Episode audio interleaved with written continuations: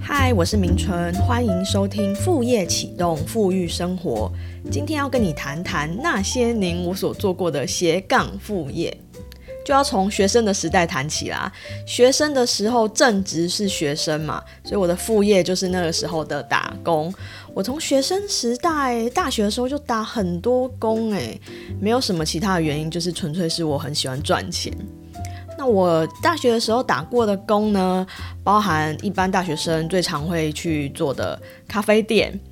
然后咖啡店呢，我曾经写过一篇文章，就是我在咖啡店学到的事情哦。这篇文章好像在网络上还蛮多人看过的。曾经我去东吴大学讲课的时候，还有同学是因为这篇文章来跟我相认的。在咖啡店打工的时候啊，我的老板他的老婆经营一家意大利面店。那个时候，他的意大利面店呢，刚好工读生那时候都离职离光了，所以我也曾经去意大利面店打过短暂时期的工。我还有做过什么其他的工呢？譬如说呢，我有那时候有在一个科技大厂实习，所以我有去展场当过 promoter。Promoter 呢，就是在科技展的时候、电脑展的时候，负责也算是一种业务的工作啦，发传单啊，然后去跟客人去谈生意、讲价钱。我觉得 Promoter 其实是蛮有趣的一个副业，因为它其实就是跟销售的这个工作会有一点关系，所以我觉得其实 Promoter 是一个蛮值得去做的一个副业。还有呢，我也曾经在两厅院。的整合行销部当过攻读生，在整合行销部当攻读生的时候，其实就是整理一些行销相关的资料，所以我也觉得这也是蛮值得去当副业。如果说你没有一些比较特殊的技能啊，但是你这个人还算蛮仔细的话，整理资料其实也是一个不错副业。还有，我曾经在舞蹈教室当柜台，那当柜台就是呢，负责点名、收钱、打扫、清洁环境。再来呢，大学生也蛮多会去做家教的。我家教的历程，其实我家教从高中的时候就开始做了，算是高中毕业的那个暑假，就是教我的邻居，因为他妈妈觉得说他好像暑假没什么事可以做，就请我帮他复习一下功课，所以所以那个时候就开始当家教。后来大学的时候啊，也帮小学生上课。小学生就上全科，然后还有去补习班教书，有教国中的英文啊、数学啊，高中的英文家教。我一直到后来当自由工作者的时候，都还有在教。所以我觉得家教是一个 CP 值还蛮高的一个副业，因为其实它单位的收入还蛮高的嘛，比起说我们去做一般的打工。再来就比较特别了，就是我觉得真的跟所谓上班族之后下班开始做的副业比较有关系。还记得呢，我在当自由工作者之前的工作是在学校当代课老师，那时候当代课老师也是一个因缘际会啦，这跟我的职涯有相关，我们就不在节目上多做分享了，有机会我再跟各位分享。那在当代课老师的时候呢，我就心想说，因为我也不是师范体系毕业的，我没有办法去考正式的老师，所以我就想说，这个不是我可以做一辈子的工作，我应该要来想一下我之后要做什么。我就在下班时间。去进修了一些课程，那包含说呃写作的课程啊，然后拍影片的课程啊，就进修了很多我有兴趣的课程。那时候呢，社群这个东西也还算是慢慢开始流行起来了，大概就是在七八年前的那个时候，那时候我就开始尝试做我的粉丝团“明纯说”，所以应该还蛮多认识我比较久的同学朋友们是透过“明纯说”这个粉丝团。后来，明春说粉丝团开起来了，我也自己用 WordPress 架了我的个人的网站，就算开始经营社群了吧。那在社群上呢，一开始也不知道怎么经营啊，就什么都发啊，所以早期的时候会发蛮多我自己的自拍照。现在想想，这不是什么经营社群很好的方式，因为我也不是什么网美。但是呢，经营社群还会分享我其他，比如说我去上课的一些心得。后来我也成立了一个社团，叫做“名存纠团爱学习”。那时候就开始在摸索，说社群这个东西可以怎么样去变现。诶，我就想到说，我很喜欢上课，但是有一些课程啊，它其实是外面上不到。什么叫做外面上不到？比如说有些老师，他就只讲企业内训，他就没有开公开班，所以你再怎么想上他的课，你也是上不到。哎，我就在上课过程中呢，就认识了这些老师哈，因为这些老师通常也都很好学啦，也都会再去进修，所以他们就变成我的同学。那我就知道说，哦，他们是企业讲师，我就好想上他们课。然后我就有一次就跟一个老师谈说，哎，老师，我很想要学你某一个东西。你可不可以来开个公开班？我知道你以前没有开公开班，但是呢，这公开班就由我来开，就其实等于是你去企业上课一样，你只要人到就好了。那我一个小时付你多少钱？这样子好不好？然后我就请那个老师开价，我就说：“哎，老师最低你在企业里面要收多少钱？”然后老师就开了一个价钱给我。哇，这个价钱呢，说低。不是很低呢，说高也不到，也不是高到哪里去了。那我想说，诶，如果我找几个有兴趣来上课的人一起 share 这个费用，分担这个费用，OK 吧？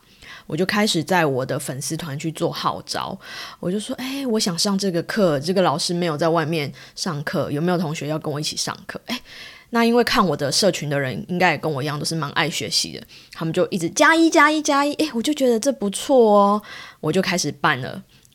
利用社群开始办课程跟讲座，然后那时候呢就办了很多这样子的模式，诶，可以成功诶，就办了心智图的课程，然后硬笔写字的课程，还有桌游跟其他的一些相关的课程，甚至有些老师他出书，我也会帮他办读书会。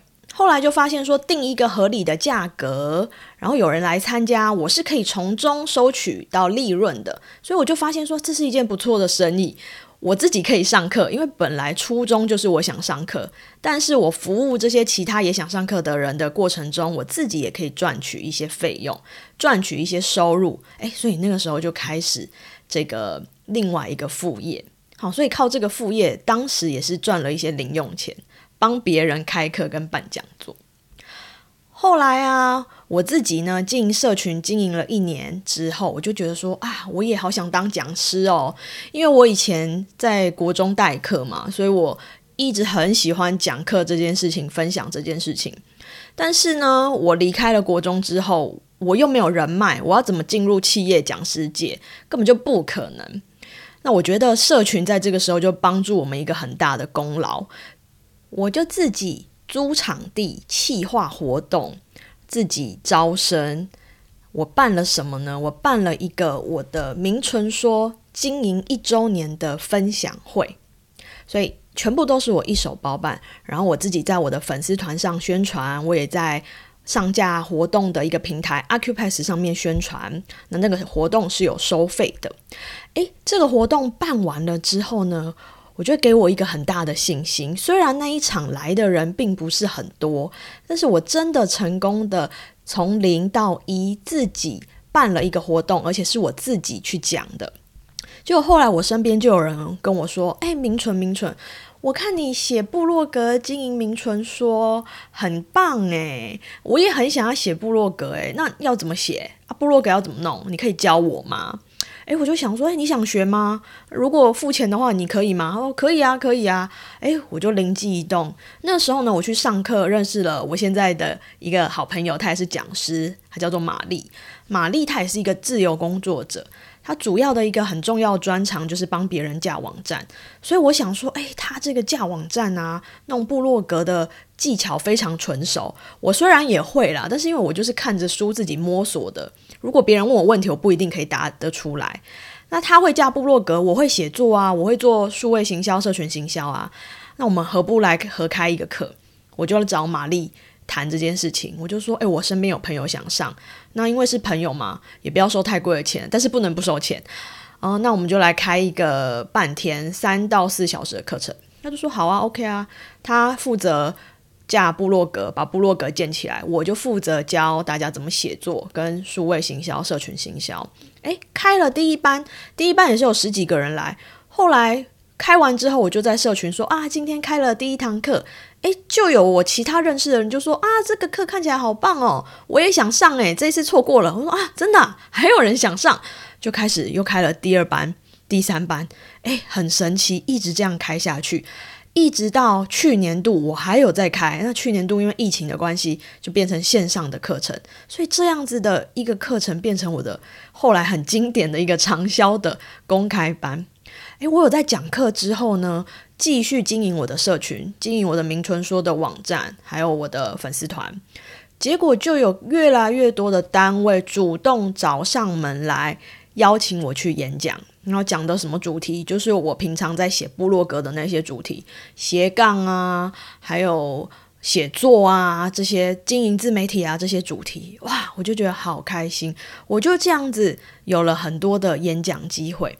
那机会是这样子啊，你把握每一次的机会，如果你表现的好的话，诶，这个主办单位他觉得不错，他下次还会再继续邀请你，甚至这个是会口耳相传的。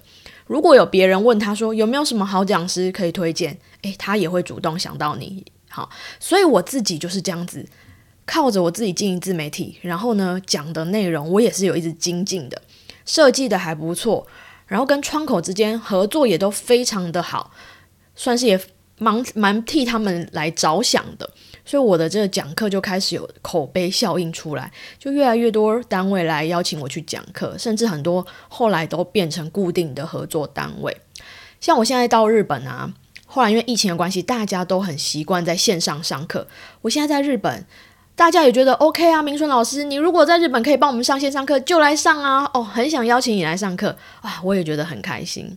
所以我讲师的身份呢，就一直延续到现在。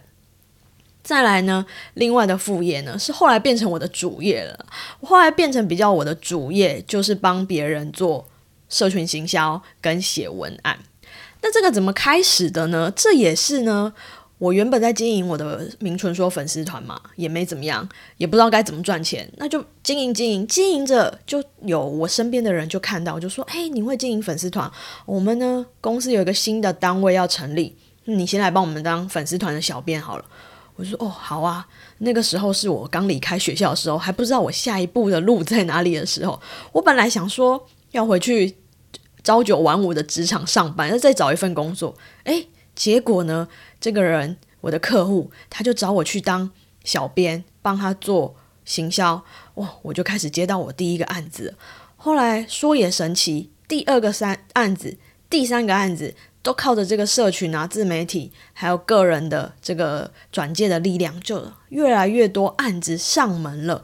我后来发现说，哎，我的时间通通拿去做接案的话，其实是 OK 的，而且薪水还不错，都比以前还要好。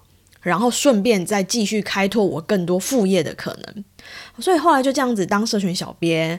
然后再来呢，还有写文案。那文案我一直很喜欢的兴趣就是创作文字。那我后来也蛮开心的，可以用文字来养活自己。而且其实做过蛮多很我自己觉得很有意义、蛮有代表性的一些作品啊，譬如说有帮客户做一些销售业的文案，或者是官网改版的文案，或者是我自己个人很喜欢的采访性的这种呃文案软文。这种内容行销的文案也都是我后来在做的，后来就变成我开艺人公司之后的主业了。当然，现在还是有继续在做。再来呢，你也知道我现在在日本嘛。我来日本的原因其实是因为我先生他后来就来日本读书，然后就在日本定居，在日本工作。那以前呢，好几年前我们在交往的时候，其实我们我就常常跑来日本找他。那因为呢，还没有疫情之前，我是一个自由工作者嘛，其实工作很弹性、很自由。嗯，反正订个机票就可以走了，而且算是数位游牧民族。反正我只要有一台电脑，可以连上网络，我在哪里都可以工作。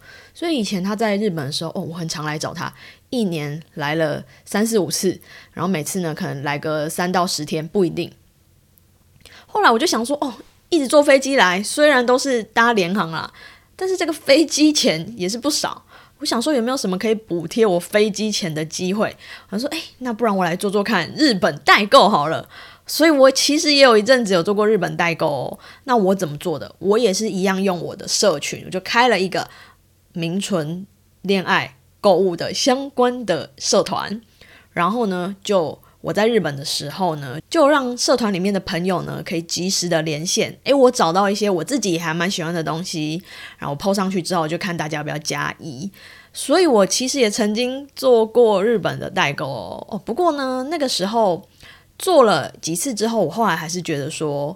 就放弃了这个副业了，因为我发现说，我一个人的时间真的蛮有限的，我也不可能又帮客户进社群，又写文案，又要教学，还要做日本代购，所以取舍之下，我发现说，我自己比较喜欢做教学分享，还有帮客户做案子，好，代购这个事业副业就暂时终止了，但是不知道哪天会不会再再重新开启啦。如果有一天，诶，哪天兴趣又回来的时候，这也不一定。不过就是也有曾经做过日本代购，也有做赚过钱。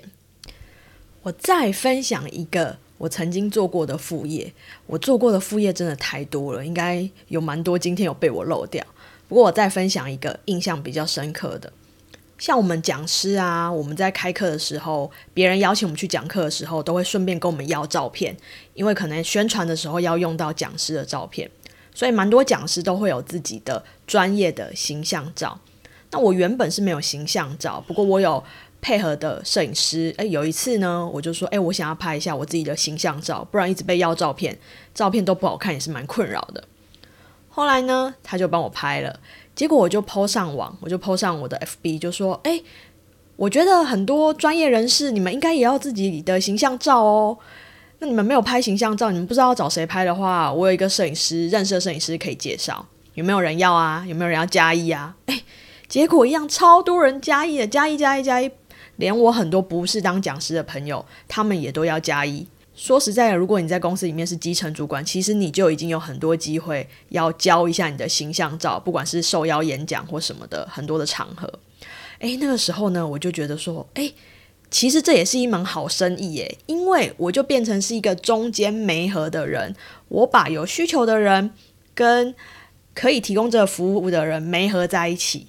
好，那当然这一次的事件我是没有从中去抽取任何的利润了，我就让他们自己去联系。不过那时候我就觉得，其实这是这个也是一个很好的商业模式，不是吗？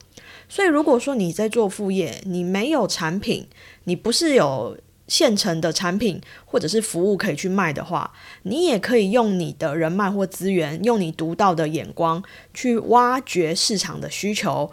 跟媒合可以提供这个服务跟产品的人在一起，你就可以从中赚取利润啦。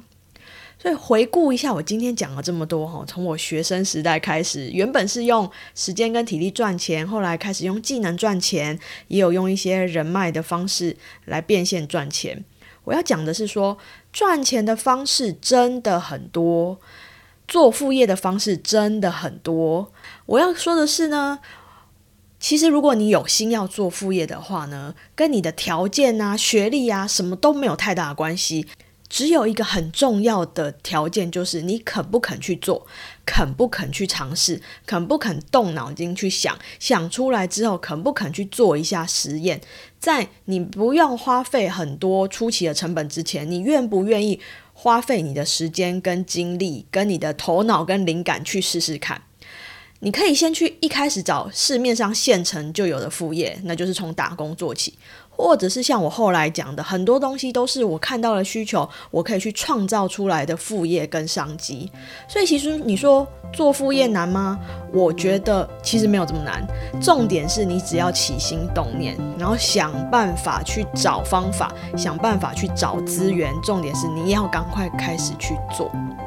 所以明天呢，我会跟你分享五十个我想到的副业的点子。如果说你真的还没有很多想法的话，欢迎你继续来收听明天的内容。那我们今天就到这边，明天见喽。